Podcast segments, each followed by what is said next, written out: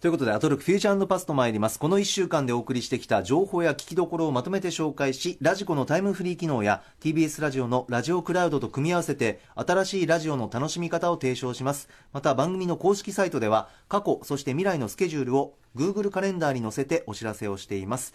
ラジコで聞き返す場合など参考に使ってみてください。ということで、歌丸さんとのお電話待ちながらということです。はい、でね、あの今も瀬野千さんと言ってたんですけど、はい。あの先週の月曜日ですか、はい。あの映画の苦手なシーンみたいな特集ありましたよね。ね。はい、あれあれすごい面白かったんで、あれの話でもしようかってずっと喋ってますね。あれ聞いてると参加したくなるんですよ。わかりますわかります。あ、俺もあるよみたいな。そうそう俺のも言いたいって、ね。どうですか？ちなみに瀬野千さんはどうですか？あ俺先ですか、はい。僕ねあのアクションもので、あの雑魚がザコが？あっという間に殺されちゃうじゃないですか、あれ苦手なんですよ。あれかわいそうなんですよ。どうしても。かわいそうなえでもそれ粘ったらすでに雑魚じゃないですよね。いや雑魚じゃないんだけどだから、ざ雑魚いっぱいいるじゃない、一番ショックなのはね、角バッと出てきた時に主人公に出くわして即殺されちゃう人、あっ！って思っちゃうんですよ。あそれはかの家族は？って思っちゃうんですそんな一瞬出てきた雑魚に感情移入できるんですか？早いですね感情いやが。死んだ後ですよ。もちろん死んだ後に あ死んだって思っちゃうんですそんなこと言ってたら007の最後のスペクターの基地のシーンとか地獄じゃないですか。地獄です、はい、もうそれ気になって気になってバンバン人死ぬじゃないですか。本当ですよ。ジョン・ウィックとかも。だって俺別にゾンビだったら嫌なんだもんゾンビをの頭を打ち打ち抜かれるのも見てらんないあんですよ、そうだってライムスターもだってどっかの誰かの大事な人って言って歌ってるじゃないですか。誰かの大事な人だったんでしょ元は。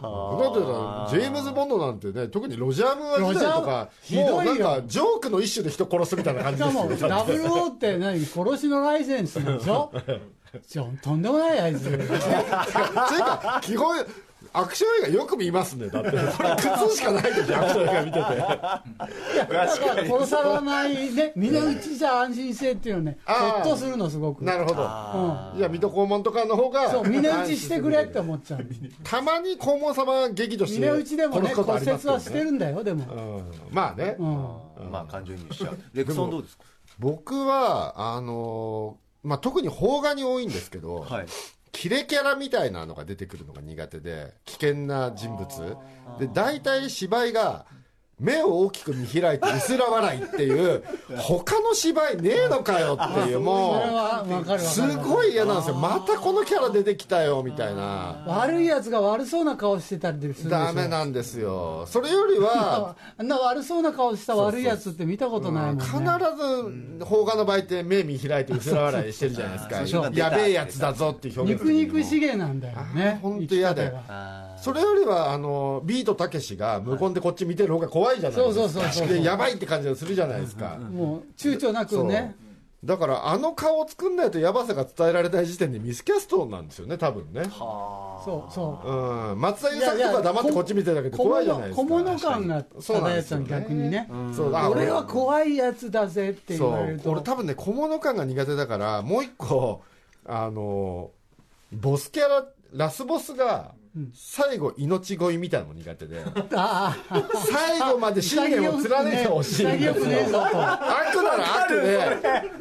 ええこんなやつのを倒す話2時間見てたの？ってなっちゃうんですよ。だらしねえやつそうだなそうそう。って意外と。最後まであの巨大な悪でいてほしいんですよ、ね、貫き通したらかっこいいですよね。うん。あ確かにええってなるな。んか示談を申し込みにしてもそんな 尊大な態度で示談を申し込んでほしいんですよね。ああ、威風堂々ああというか。のじゃあそうなんです。半沢直樹系はダメなんですか？あれはいいのか。あれは大丈夫じゃないですか。あれは意外といやいやいやいやするから。ギリギリね人間の関節から出ない音が出てましたからね膝を押さえながら土下座してたもんね。ああれはいいんだ。そうなんですそうそれはいいんですよ。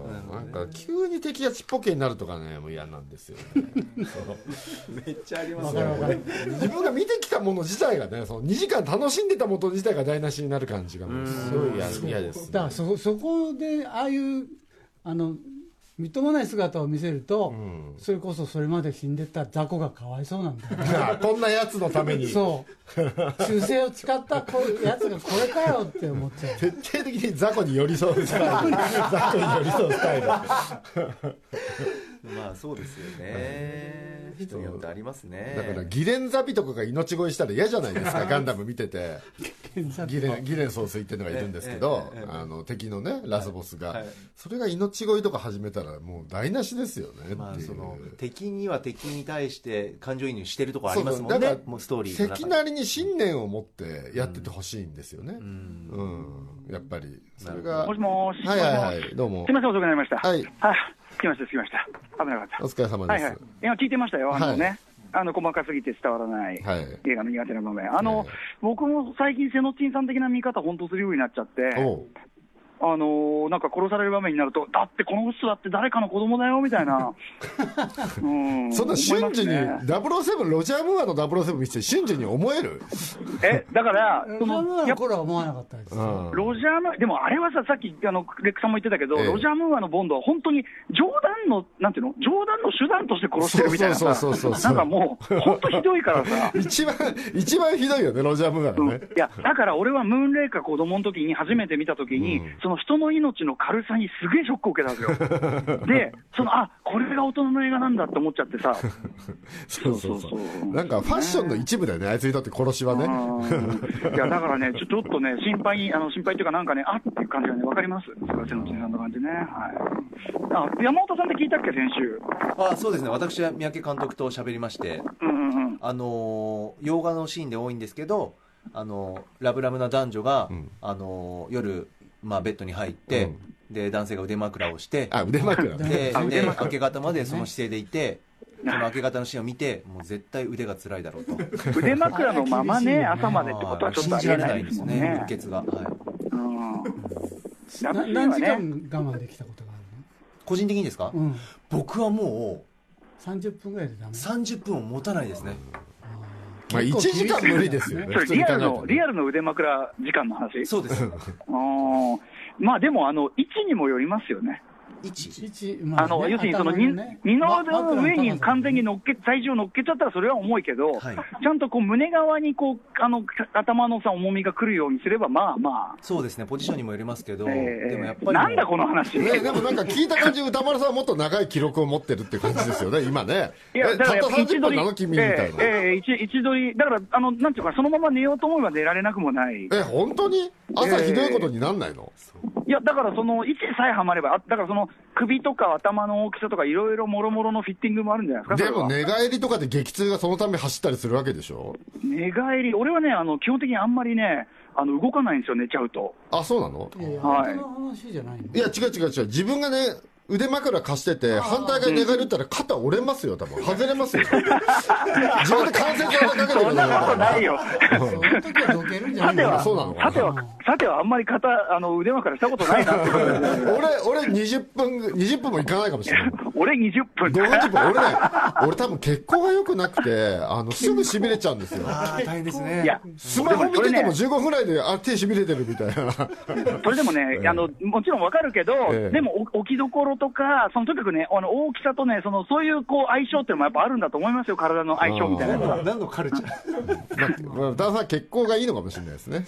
結構、ええああ、まあ、腕がでもまず痺れちゃうんうですよ、僕、すぐ。正座とかもすぐ痺れちゃうし。でも腕じゃないんですよ、のその主にこう圧迫される部分、むしろ胸の上の方にこう行くようにこうするっつうか、腕だよ。それ腕枕じゃなくて胸枕じゃんだ。だからそれ、体重のその分散が的確にできてれば、まあいいのかなっていうね。あ、あ脇の形じゃん、脇のさ、うん。脇の、なんつうの？空き具合っていうのかな。あ脇の下にスポッとこううん、脇の下のいやでもスポットが、脇はリンパがあるから塞いだら危なくない？脇はリンパって、そんな、そんなにあったら、脇そのものはそんなに圧迫しないあ、ですよ。し なんだよ、この話。うん。冷静に考えて嫌ですよ、この話。ででもっていうようなことを山本さん考えちゃうから嫌ですよ。なるほど。ね、なるほどね。ええ。確かにノイズになりますよね。すいません。ええ。うん。まあ、ベベッドシーンは大体嘘ばっかりですよ、あんなのは。日本の映画なんか首ばっか舐めてんな。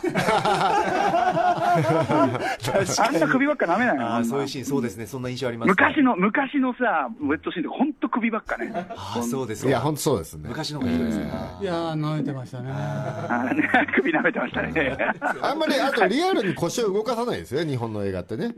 うん。今はさちょっとさすがに変わってきてるんじゃない？そうです。いやいやいやでも菅原文太とトラック野郎はめっちゃ腰振ってましたよ。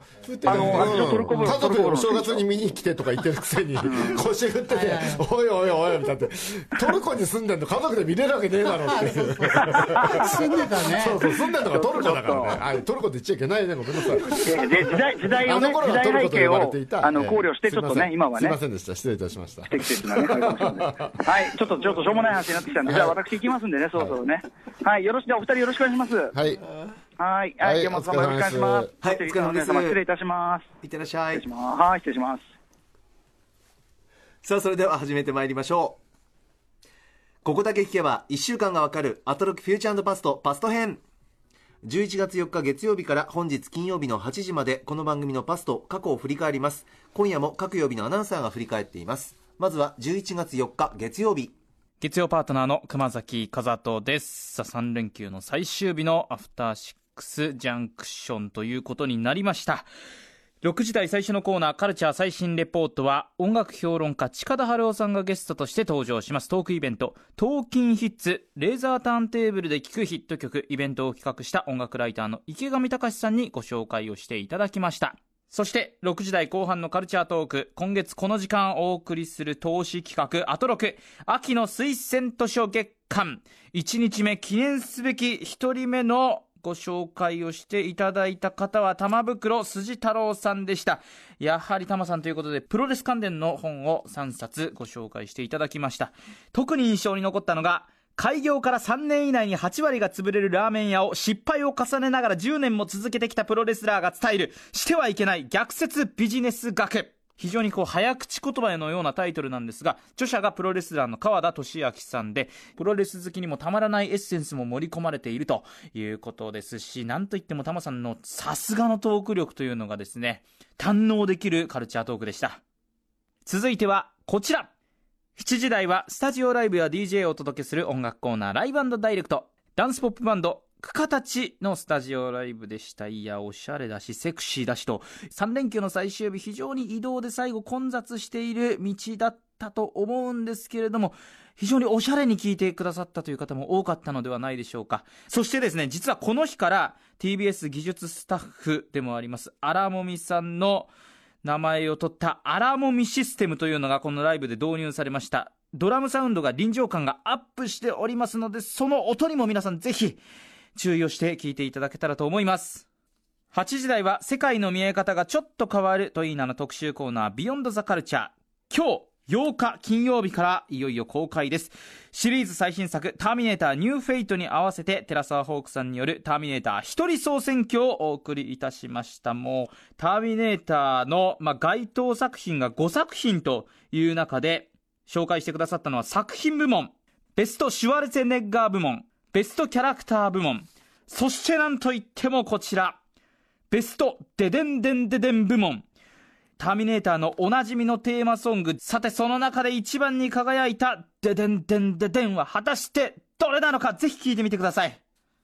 最後に今週おすすめのグラビアアイドルは日々美琴さんです。日々真央子アナウンサーではありません。元ドリーム5グラビアでは今もうナンバーワンとも言っていいかもしれません。大原優乃さんとともに元ドリーム5であの妖怪体操などを歌っていたあの彼女が今グラビアにも進出してきているんです。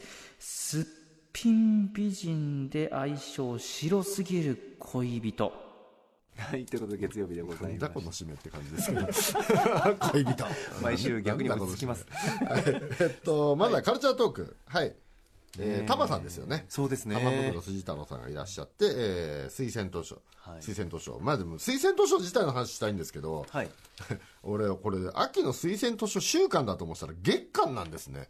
1ヶ月やる気なんだね、これ。そうですね1ヶ読み月。切れないよ。ねこんなに読めねえよっていうどれも面白そうだけどってそいうなんですよね 1ヶ月に1ヶ月だってね週4日間やるわけですよねそうですね大体1人23冊紹介して、えー全部で40冊ぐらい紹介するってことですよね。そうですね。40冊以上。秋のうちに読み切れるわけねえよっていう皆さん厳選していただいて。まあ、それはさておき、ね、1回国際プロレスは懐かしかったそう最初ね国際プロレス2冊ご紹介してましたあの時は、はい。えーラッシャー木村のことを言ってましたけど、はい。僕はサンダー杉山の方があそれ初期ですね。はい。それでは実力国際プロレスの方とかにね書いてあるんですよドロッねプ、はいはい、でもサンダースゲーマーは意外とフリーランスになるのが早かったんで。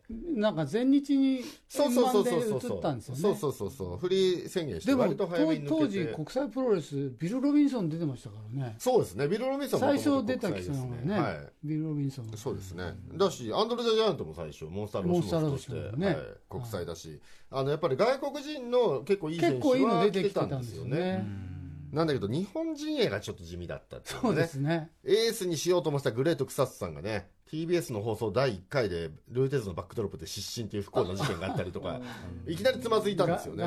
ったんですかね。っていうか、まあ、テーズがちょっと怒ってて、ああの受け身がわざと取れないバックドロップを投げたんじゃないかみたいなね、言われてますけど、私プロレスあんまり詳しくないんですけどやっぱり丹袋さんの話が面白くて、やっぱ興味湧いちゃいますね。3冊とも面白そうでしたね。これ TBS にどれぐらい残ってるんですかね、ビデオテープあね。ー。ね。確かに。残ってるんだったらね。残ってるんだったらねちょっとその音声とかだけでもね。この番組で流したいところですけどね。聞いてみたい。はい。はい。で国際プロレス2冊ね。もう1冊それのアンサー本として流智美さんの本をね。流智美さんはルーテーズ研究家としても有名な方ですね。はい。ルーティンズ研究はい、で、えープロレスから離れると言いながら、えっとプロレスラーの川田さんのララーメン本の紹介。面白かったな。またねこの川田さんのラーメン本のタイトルが、ラノベっぽいんですよねすごい、えー開業から3年以内に8割が潰れるラーメン屋を失敗を重ねながら10年も続けてきたプロレスラーが伝えるしてはいけない逆説ビジネス学。そんなタイトルの本ありましたね。ラノベですよねこのタイトルの付け方のセンスがね。川田さん。ラノベ好きなんですかねっていうのはちょっと気になりましたけどね。本当に波乱万丈のいやでも僕ツイッターとかもね川田さんのあのフォローしてるんですけども、え。いつもラーメンの研究の話ばっかりとかですよ。もう新しいラーメンとかあとたまにお客さんへの愚痴みたいなね、こうこういうのは困りますみたいないろいろあるんですね。そうそうそう。はい。セメント色のラーメンとかね。ちょっとプロレスにね絡んでそうですか。い名前のセメント色。セメント色のラーメン本当にそうなんですか出したりとかしますけどねすごいな。これでもすごい面白そうですね面白そうでした。魅力ですけど。ビジネス本ですもんねある意味ね。そうですね。ね。うん。でいかにラーメン屋をやらない方がいいかっていうね。失敗談のね。はい しくじり先生みたいな本ですよね。そうですね。これちょっと面白そうですよね、皆さんぜひ聞いてみてください。あと今読みかけのブルース・リー本の話も面白そうでしたね。あそうだ。ね。ありましたね。今イップマンに弟子入りしたとこってうわ一番面白いとこじゃんそれっていう。ね もっと聞きたかったえあれ面白そうでしたね,、はい。はい。そうそれからレクさん。8時台ですかね。そうですね、メールいただいております。ラジオネーム標高500メートルさん月曜日の特集ターミネーター一人総選挙。面白かったです。寺澤ホークさんの一人総選挙の語り口も良かったですがデデンデンデデン部門が特に良かったです。よく聞くターミネーターのテーマ曲ですがなかなかじっくり聞く機会はないので細かな違いが分かって新鮮でしたと、そうですね。確かにそうですよね、ん。聞き比べもなかなかねそん自分からはうん違うってできないから。ることすら知らなかったです、うんそうでですよね。本当にでもデデンデンデデンが印象づいたのは2からですよやっぱり。あああそうですか、うん。1の時はそんなにデデンデンデデンは目立ってなかったですよやっぱり。ああ、うん。ーえ2のデデンデンデンデンがん。徐々に迫ってくるやつでしたっけ？パターンとして。あそれは1です。あそれが1はい。デデンデンもういきなりデデンデンデデンが強く出るのが2あだから2から浸透したみたいな、はいそうですねあーそうかそうか失礼しました、はいうん今流れてるのはねまあ何かこの2以降でしょう2じゃないですかこのああーが入るのどれだっああそれ3か。あーあー。2け2 22なんだ。あー。なんどどっちでもいいやって、まあまあまあそれはさておき。それはさておき。まず一人総選挙。一人総選挙って言いながら大体選挙ってまずは数ある中から、えっと、ベスト10を選ぶものっていうイメージがありますけれども、6本しかない中で総総選挙をしかも一人でやるっていうね。ね。しかもタイトルも似たり寄ったりだからさ、それでね作品部門とかもうすぐベスト3とか4位以下はもうすぐベスト3として紹介っていうね。何かなっていう。いやでももう寺澤ホークさんはこの番組のエースと言っても差し支えないと思うんですけどね。ね。僕エースだと思いますよ。間違いないですよ寺さん外さないですよね。本当にいや俺本当にもうね俺以外の全人類が寺澤ホークだったらどんなに人生楽しいんだろうと思いますよ。もう寺澤ホークに囲まれていきたいよ。そんぐらい面白いよやっぱ寺澤さんは。本当にね間違いがない。いつも楽しいですよね。ねえいやもうこの本当にでもね寺澤節がさえ渡るんでねぜひぜひ皆さん聞いていただきたいですね。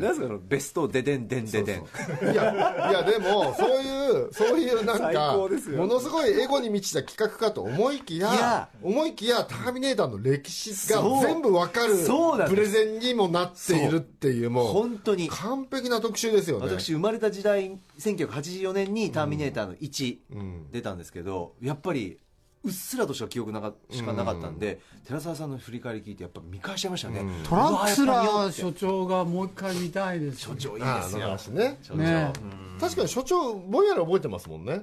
印象には残ってますもんね。ぼんやり覚えてる。そう。だからね 新作でも今までの見てなくてもなんか入りやすいかもしれないですよね。あのプレゼン聞いていやるばね本当にあの、見たくなったっていう各方面から意見聞きました、あと、アトロックのデビュー、デビューの時のセリフの言い言い方とかもう一回聞きたいな。大した、大した言い方してないでしょ？あまた来ますみたいな。また来ます的な意味合いだったんですよあ今不在また来ますみたいな。ち ょちょっとしたらすぐ来ちゃうっていう。あんなもんなんですね最初はね。あとなんかあの掃除のおじちゃんかおばちゃんにあのターミネーターの中の一番の名言みたいな寺澤さんの、はい。あれ面白くなかったですか？なんか うるせえばっかりみたいなあのシーンこれターミネーター1の。僕はもう見て笑っちゃった。見返したらあれ面白いですよ。見てください、はい。なのであの普段ねあのこの番組聞いてなくて今日たまたま聞いてらっしゃるという方この番組がどういう面白さの番組か知りたかったらこの寺澤さんのねそうですよね。えーこの1時間を聞いていただくとまた課な良いとったんでしょ思いますそうですんね。そう来週もね見なきゃ。来週もターミネーター当たったしね。歌丸さんの映画行きますよ、ターミネーター。ねえ、はまずこれ聞いていただきたいなと思います、い、ろんな音楽流れるんでラジコのタイムフリーでぜひお願いします。さあ続いては5日火曜日です。火曜パートナーの宇垣美里です。京都で写経して幾分か心が浄化されました。うわーって思ったら、写経おすすめです。6時最初のコーナーカルチャー最新レポートは、新宿のルミネゼロで開催されていた原画展覧会、劇場版シティハンタープライベートエキシビジョンをご紹介しました。TBS ラジオキャスターの楠葉恵美さん、完全に強火。これは押せます。そして6時半からのカルチャートークは、アトロク秋の推薦図書月間。火曜日の推薦人は、ベストセラー作家でもある空手家の矢部太郎さんでした。続いてはこちら。7時からの音楽コーナーライブダイレクト。新世代シンガーソングライター、エイルさんのスタジオライブをお届けしました。8時の特集コーナーは、完結記念、音楽好きにこそ見てほしいアニメ、キャロルチューズデー特集パート2、by 渡辺慎一郎監督。先月2日、フジテレビとネットフリックスで放送されていた人気テレビアニメシリーズ、キャロルチューズデーの最終回が無事放送されました。それを記念して、今夜の特集は8月20日以来の特集第2弾。カーボーイビバップ、サムライチャンプルーなどの生みの親、渡辺慎一郎監督をお招きし、世界中からリスペクトされる鍋新監督の音楽のこだわりや裏話を注目楽曲とともに伺いました。いやー、監督はなんでそんなにフラットに面白い話をポロポロこぼすんですか？気になる話が多すぎて、全然時間が足りませんでした。アーティガンはスティーブ・アオキのお話を聞いて、がぜん、聞き直したくなりましたね。はい火曜日ですが、はいいかがですか？まずは6時半ねこの日も秋の推薦図書特集はい、メールいただいております。えー、アフターシックスジャンクション様、こんにちは。初めてメールを送ります。アトロクリスナーのふるさとと申します。えー火曜放送のカルチャートーク、空手家矢部太郎さん推薦図書、サブリナを早速拝読しました。はいえー何が起こったのかという事実は読者側は把握できているはずなのに、ストーリーが進むにつれ飛び交っていく他人の憶測や陰謀論にこちらまで疑心暗鬼にさせられる恐ろしい作品でした。ということです。うん。ねこれちょっと面白そうでしたよね。ね面白そうでしたね。僕もグラフィックノベルってねどういうものかはなんとなくは知ってるんだけどちゃんと読んだことがなくて、まずグラフィックノベルをねちゃんと読んでみたいなと思いました。サブリナ。ねえでもこんなまで読んでんですね。すごいなと思いました、あと「ロボサピエンス」って面白そうでしたね。もう一冊紹介してた、はいこちらも面ね白そうでした、これも面白そうでしたね、ちょっとこの矢部さんの本当数も少ないんでね、はい。あの両方チャレンジできるかもしれないですよねこれね。はい、このどちらもちょっと読んでみたいなと思いました。はい、チェックしてみてください、それからメールいただいてるのが8時台です8かね。時台、はい。ラジオネーム某都民さん。今週火曜日に放送された渡辺慎一郎監督によるキャロルチューズデー特集は今回も面白かったです。いろんな著名ミュージシャンが劇版に参加しているキャロチューですが、えー監督が明かしていたバカなふりしてオファーしちゃったエピソードがどれも笑ってしまいました。あわかりますね。個人的に好きなのは お小遣い感覚で曲をくれたスティーブ・アキオ青木のくだりです。これを、はい。面白かったですね。面白かった。このエピソードそうあのう第2回なんですよねこれ。そうですね。ね、はい。あの前回は尺に収まらなかったからってことですよね、はいキャロ中で前回は割とあの海外のミュージシャンに発注するとみんな渡辺監督のファンで、はい。おーやらせてくれやらせてくれって感じの60分だったんですけど、はい。今回は、あの別に相手が特段ファンでもないところに、無茶な発注をしてる60分という いうあそういう意味では前後編、ね、真逆になって面白いですよねこれ確かにそうですね、よくできてんな構成と思いました だからみんながみんな大ファンで、あのサービスで曲を書いてくれるわけじゃないんですね。ね誰もが書いちゃうんだそうねそうそう。本当は頭でも言ってましたけどその人によっては怒ってもおかしくない発注の仕方してますよね。小山田圭吾さんにだって甘酸っぱい青春っぽい曲ってそれ昔やってたやつやってくれってことじゃないですか。言い方気をつけないと怒られますよねそれね。いや面白かなった。ね、でもレコードが大好きでね渋谷にそういう歌ガチョにね通ってたっていう話でね、あのおっしゃってましたけどゼストっていうね昔宇田川町にあった有名なレコード屋さんがあるんですけど、まあそこに、まあ、ネオワコとか UK, UK インディーがメインのお店で、まあ、毎週行ってたらよく小山田圭吾さんを見かお見かけしてて、その小山田さんにねこう二十何年経って発注してるっていうね、のがなんか感慨深いって話とか。僕もね結構週1ぐらいでは行ってたんですよゼストって。あそうですか。僕もやはり小山田さんをよく見かけていて、まあ、その頃店員が梶秀樹さんだった頃ですけど多分僕も同じ空間に渡辺監督と同じ空間にいいたこと多分あると思いますよ。結構なペースで行ってたんで。まだあの渋谷のノアビルっていうルノアールの上の5階にあった頃ですかね。へえもうそうそうたる面々が集ってたんですねじゃあね。まあやっぱりその手のレコード買うんだったらまずゼストっていう感じがありましたからね。はい。で、えーあとは面白かったやっぱりね今メールでも書かれてましたけどスティーブ・青木さんのくだりは面白かったですよね。完全にバカのふりして発注ですよねこれ。いやでもなんかスティーブ・青木さんとのあのやり取りでまあもう曲の提供をねサクッと言って、その後のスティーブさんの青木さんのこのなんていうんだろうなビジネスマン的なキラリと光る 奥底からのなんかね狙う感じがすごかったですよね。スティーブ・青木さんで妹さんがデボン青木さんですよね。あの YSP の YSP2 に出てた。え？ワイルドスピード2で味方の女の子いたじゃないですか。あれが妹じゃないですか確か。そうなんですよでデモン？青木デボンデボンデボン青木さん。青はい。が妹さんじゃないですか。はあすごいな、本当になんかパーティーピーポー連れてイメージ通りの人だったって言ってましたよ。スティーブ・青木さんね。楽しかったです。はい。えーこちら、えー音楽も流れますのでラジコのタイムフリーでぜひ聴いてみてください、えー続いて6日水曜日です。水曜パートナーの日比麻音子です。11月6日の放送を振り返ります。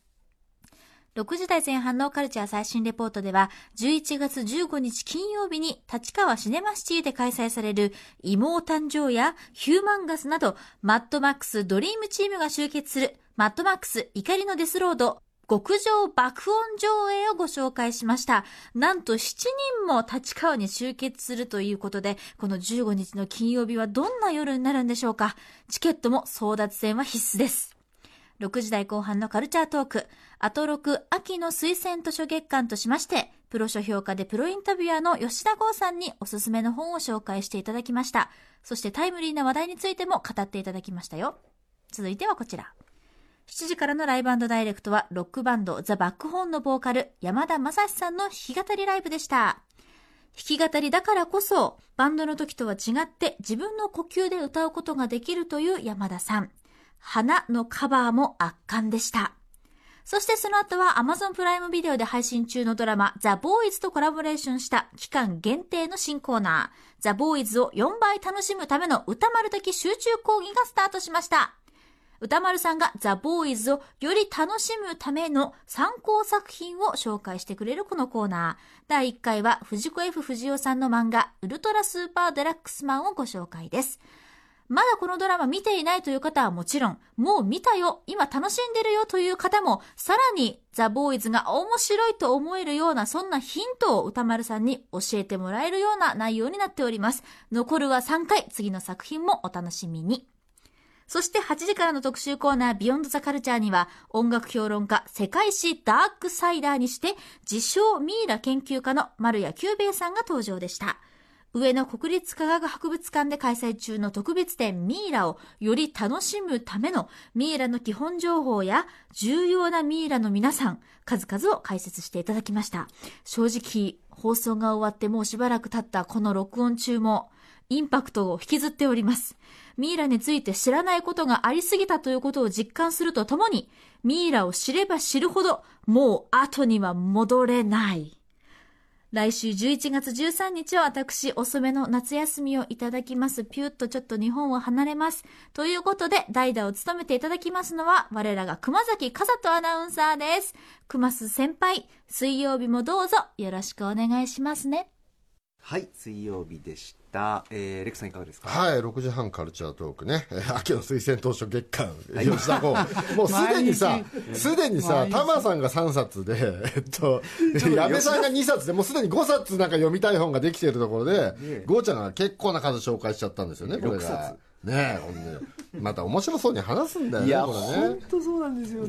でまずね本の紹介の前にこの日あの田代正史さんのね、えー逮捕の話がありそれに対するねえー、ゴーちゃんと歌丸さんの見解なんかのね、あの非常にいいお話でしたのでこれも聞いていただきたいなと思います、でそれを受けてあの最初の一冊目は DO さんのねえー割とそういう薬物関連の話はい。で、マーシーの話からそこにスルッと入っていくっていう構成でね。これも面白そうな本でしたね。読みましたこれ。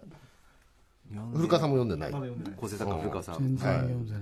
いやただ本当に生々しくって、もう結構リアルな感じなんですよね、吉田さんのお話だと面白そうだったな、そしてね2冊目が前身編集者ね、えー以前ゲストで出ていただいたあの劇画ウルフさんのね、げえー紹介にも紹介というか劇画ウルフさんが出してるんですよねこれ本をね、出版されされたんですよね。いや劇画ウルフが正しいよ。今狼って訂正が入りましたけど ウルフさんですよ。ゲウさんです略称最近は狼って呼ぶ人もいるけどゲウが正解です。劇画ウルフ。多分、はい。あのサブが間違えはい、サブも間違えていたんでね、はい、でこれに関してねゴーちゃんの言ってたお話がね、非常にいい話でしたね。ねあの一時情報だけを鵜呑みにしてはいけないっていうね。はい。誰かが何か言ってたからってそれが全てじゃなく、逆の意見とかいろんな人の意見を聞いて物事は立体的に見た方がいいよって話はね。非常に良かったですね、ためになりますね。はいで次何でしたっけ？もうこの6冊全部触れてらんないんだけどね。あとまた歌丸さんこれ知ってますって言って流通してないね。なんかジンの紹介まで始めるっていう。これでも推薦されても俺たち読めないから。アメリカから取り寄せないと読めないってさすがにハードル高すぎるっていう。いや確かにすごい本だって伝わってきたんですけど。うん瀬内さんなんか気になった本ありました？ゴーちゃんが紹介した中で。中森さんも面白そうですよね。いやだそう中森さんかな、どどういう人なんだろ中村明夫さん。まあねゴーちゃんがいやゴーちゃんが割うとぶっちゃけた。大体はわかるけど、ええ。でもその中森さんがこう自伝的小説で割とその自分の苦しみの部分っていうかさ今困ってるとこを赤裸々に書いてるっていうようなお話でしたよね。てんの？今？みたいなお話聞こえましたけどねゴーちゃんの紹介ではね。まあ要は友達だと思ってたら友達じゃなかったみたいなあーまあ話とかねそういう話ね。編集者がね、うん それは厳しいけどね。いやでもなんかまあ中森さんそういうことはあるからな。中森さんってねそういうパンツ脱いで何かを書くタイプの人じゃないと思ってたんでちょっとね驚きました。聞いてて。うん。なんかすごい面白そうだなと思いました。はい。皆さんラジコタイムフリー、ね。あラジオクラウドでも。あとちょっと余談なんですけど、はい。この前久々に吉田剛の部屋に行ったんですよ。えあその名の通り剛の部屋っていうショールームの番組があって、はい。それのゲストで出てくれって言われて、はい。吉田剛の部屋からやってるんで、えーっと吉田剛の部屋久々行って、であの元カントリー娘のミユナさんと一緒にやって、はい。で番組終わってミユナさん帰った後、あのビールいっぱいあったんで23時間ゴーちゃんの部屋でビール飲みながらダラダラしててなんか面白い本とかないのって聞いたんですよ、はい。したら吉田剛が俺に勧めてきたのが、えっと、アントン・ハイセルっていう昔アントニオ猪木さんがやっていた、はい。あの事業がありましてあったんですよ、なんか。ハイセズってなんだ？アントン・ハイセルハイセルってアントン・ハイセルっていう、まあ、名前の会社です。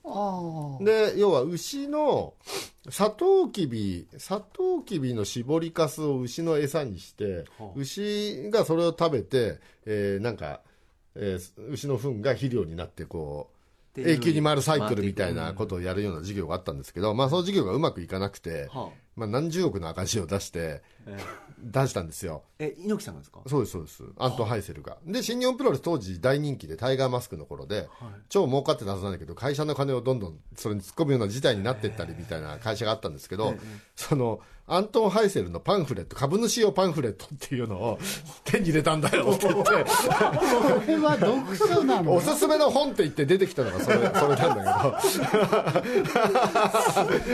ど。まあ世の中には手に入らないんだけど。でそれがすごいのがゴーちゃんにその株主用パンフレットをプレゼントしてくれたのが新間久志さんっていう当時新日本プロレスの営業本部長で猪木さんの右右上だ右腕だった人なんですよでその新間さんが持ってたアントン・ハイセルのパンフレットなのでその中にえっと、アントン・ハイセルの赤字の穴埋めのために誰からいくら借りてるかっていうメモが入っていて、何十人も、何十人も名前が書いてあって、誰がいくら、その、ハイセルにお金を貸してるかっていうメモが出てきて、いや、すすごい読書体験でしたっていう。そして、そのメモを見て分かったことは、藤波辰巳さんが本当にいい人なんだなっていうことですね。いやー、本当藤波さんは猪木さんにもう骨までしゃぶり尽くされてるんだなっていう。その会社になかなかの金額をいうようにえー私には見えました。はい。わかんない。まあ、それぞれね、経済状況違いますから、余裕があったのかなかったのかわかりませんが、藤波さんだけ桁が違いましたね。もうびっくりしちゃったな、あれ。すごい資料だったな、あれ。秋の推薦図書月間の話から話から、すごい読書体験でした。推薦できないよそれね、あれ、でもね、劇画ウルフさんのとこから出してもらえないですかね。出せないでしょ いやーぜひ皆さん聞いてみてください、はいさあ続きまして7日木曜日です TBS アナウンサー篠原里奈です。うないりさアナウンサーがお休みのため、木曜日パートナーを担当させていただきました。任せたぞあ、はい、わかりました。レッツゴ入社前に全国のアナウンサー内定者研修っていうのがあって、そこで大分放送の同期の渡辺アナウンサーとアフターシックスジャンクション出たいみたいな話をしてて、で、彼はアフターシックスジャンクションもリスナーなので、出てよみたいな、なんか、そういうやりとりがあったんですよ。で、なんかその、研修の打ち上げの二次会のカラオケで、アフターシックスジャンクションのテーマ曲とか、あと豆腐ビーツさんの曲とかを入れて、なんか、わーみたいな回があったんですよね。みんな酔いつぶれて寝てるみたいな感じで。もっとこう、大変、なんか途中で、はっってなっちゃうかなと、息切れしちゃうかなと思ったんですけど、意外と本当あっという間で、いや、楽勝ってことじゃないんですけど、楽しかったというか、感慨深いですね。それでは、木曜日振り返らせていただきます。6時台のカルチャー最新レポート。国立西洋美術館で開催中のハプスブルク展をご紹介しました。世界史私大好きだったので、ハプスブルク系ヨーロッパの歴史の中ではもう超重要必ずチェックしたいなと思います。そしてカルチャートーク。秋の推薦図書をライターでブロガーの伊藤壮さんがご紹介してくれました。ナオミ・オルダーマンのパワー、そしてリチャード・パワーズのオーバーストーリーの2冊をお勧めされていたんですが、パワーがね、内容が面白そうというか、男女の力関係がちょっと逆転するディストピアっぽい世界を描いた作品ということなんですけど、ね、ちょっと私 SF とかも大好きなので、これはもう、ポチりたいと思います。さあ、そして7時台のライブダイレクト。サナバガンのスタジオライブ。スタジオの中がもう本当にメンバーの皆さんでいっぱいという状況で、あんなに近くで顔を見ながら音楽を聴ける、そして一緒に乗れるって最高の体験だなと、とてもフレンドリーで明るくて楽しいライブでした。そして8時台のビヨンドザカルチャー。この映画のクラシック音楽の使い方は最高だ特集。音楽ライターの小室孝之さんにご紹介していただきました。映画を見るときに、そもそも音楽について、こう意識的にどうこう考えてみたことが今まで私はなかったので、こんなにいろんな意味があるのかと。しかもクラシック音楽って特別意味がいろいろあるんだなっていうのは、サンプリングみたいな感じで、映画にはめてってるのは本当すごいなっていうか、ポニョを見たとき私まだ小学6年生とか、で、ポニョってあの、主題歌のあの曲が、ポーニョポーニョポニョ魚の子みたいな、これ聞いたらこれで頭がいっぱいになっちゃうと思うんですけど、実は、ワルキューレの気候という曲が、ポニョの中では非常に重要な役割を果たしているというお話なんですよね。いやーもう、もう一回見たいなと思いました。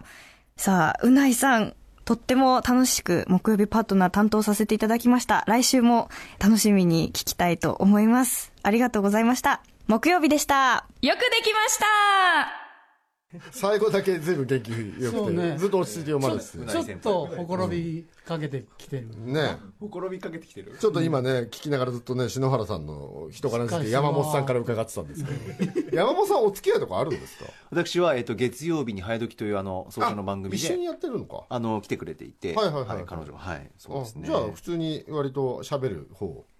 はいあのプロフィールまず見た時に、まあ、番組ねあの昨日も出てましたけど好きなアーティスト豆腐ビーツさんって「もうアートロック来た方がいいよ」っ て、ね。絶対楽しいよって声掛けしていたところで、呼んでもらったっていう感じですよねお父さん昨日ね。49歳なんでしょ？ね歌丸さんより年下。やばいね。本当にやばいよね。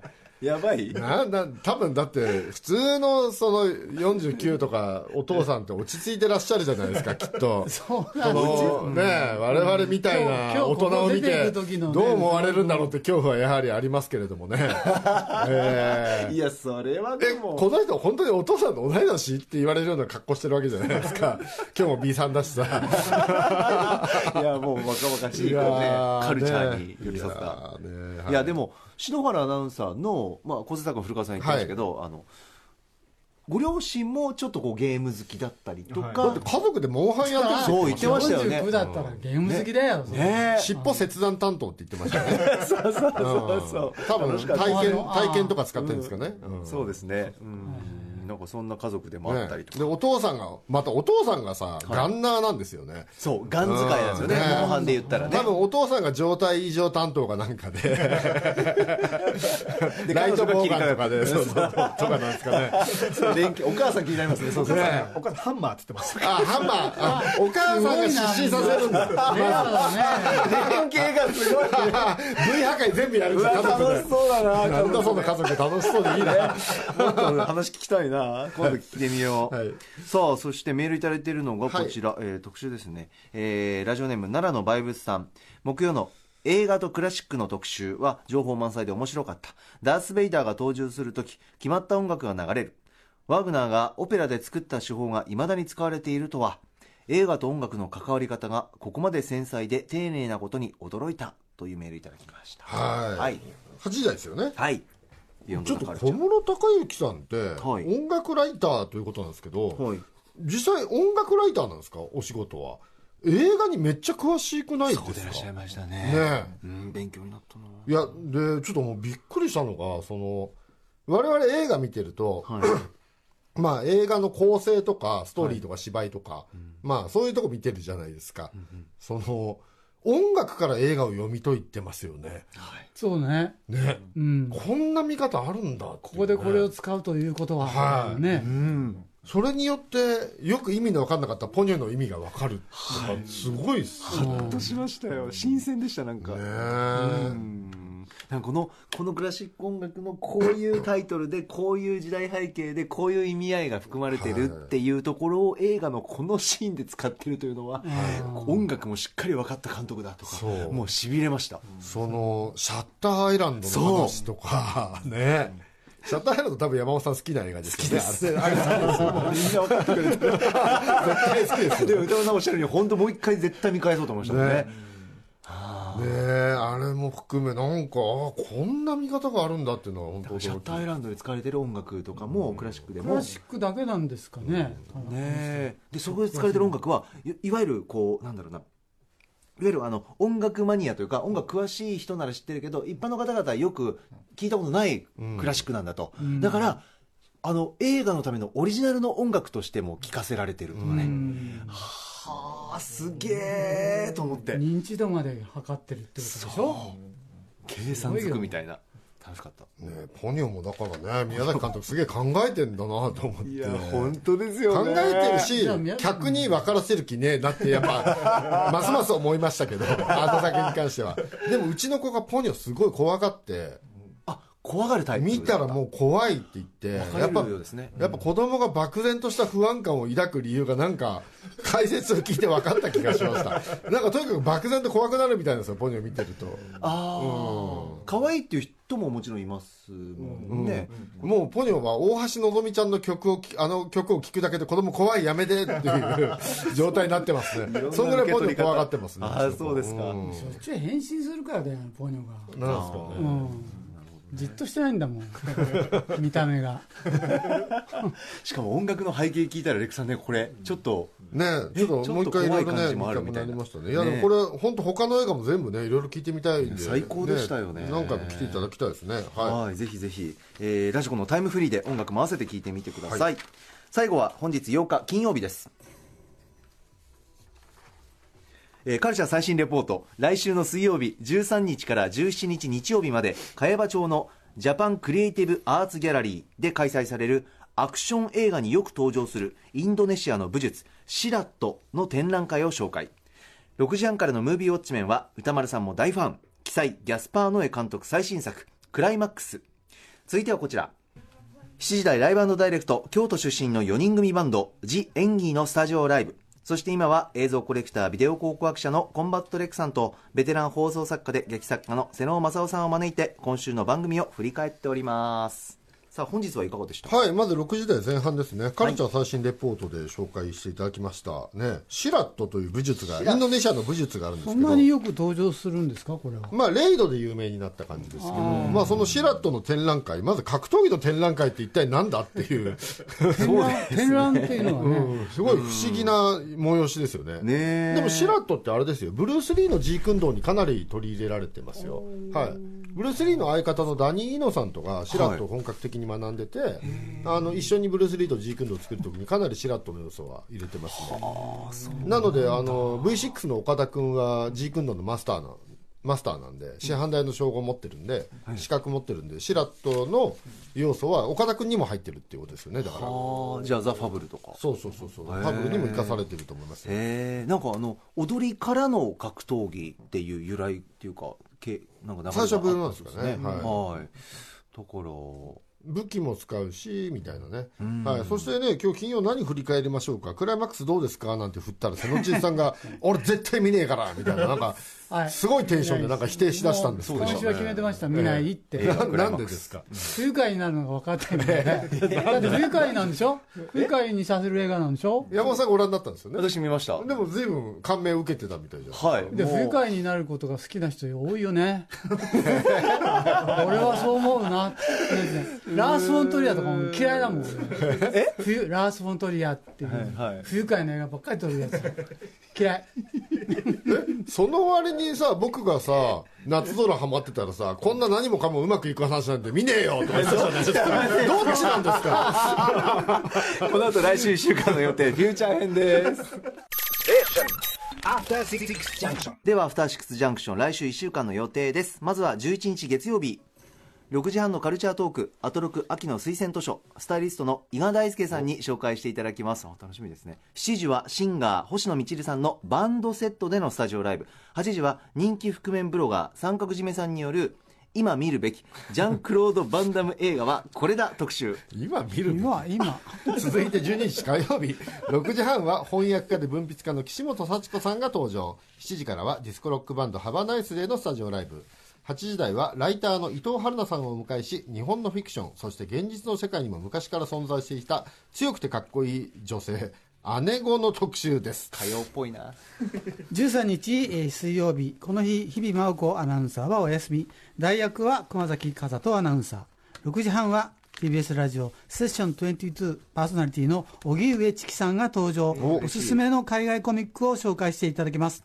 7時はバンドシャムキャッツのボーカル、えー夏目智之さんのソロライブ。8時はシャムキャッツのボギターボーカル菅原慎一さんに最新の台湾インディーシーンを楽曲とともに紹介していただきます。14日木曜日6時半はストリート読書家集団リバーサイドリーディングクラブのメンバーを招いて海外の犯罪小説や SF を紹介していただきます。これは面白そうですよね。7時はソロシンガーの西エリカさんのスタジオライブ。8時はゲーム、えーデスストランディング発売記念特別企画。ライムスター歌丸とマイゲームマイライフとぶち抜きでぶち抜きでって1時間半ってことですか？生放送。おデス・ストランディングの生みの親である小島秀夫監督にと、えーゲームに出演しているアーティストの三浦大知さんをお迎えします。すごいねこれ。そして15日金曜日6時半から宇多丸さんの最新映画評は「ターミネーターニューフェイト」です、えー7時からは若き天才ギタリストシンガーソングライターレイさんのスタジオライブ。8時からは1週間の番組振り返ります。アトロックフューチャー＆パストコンバット RECさん来てくださいます。さあ来週ですが。えっとまず月曜今見るべきジャン＝クロード・ヴァン・ダム。今なんですか？今見るべき。見るべきってまあジャン＝クロード・ヴァン・ダムも僕も好きだけど 今見るべき作品って今なんだろう？今なのね。ねなんですかね選挙ではなさそうですね あとこの番組前から思ってるんだけどさ、はい。この原稿にさ、姉子とかアルファベットで書かれるとすげえ読みづらい。まあ、今それ言われると思います ANEGO 姉子って書いてあるのがすげえ、すげえ老眼ですね。読みづらいんだけどっていう。あと姉子か。僕これ気になりますよ。そのストリートと読書家集団。リバーサイドリーディングクラブ。これ要はならず者の皆さんなんだけど読書家なんですよね皆さん。ならず者かどうかわかんないけどえならず者の読書家ことなんですよね。これ気になるな。ただ読まなきゃいけない本がまた増えますとい。うことですよね。あとマイマイゲームマイラフとぶち抜き企画ってこれ新しいですよね。ねぜひお聞きください、はい。After Six Junction.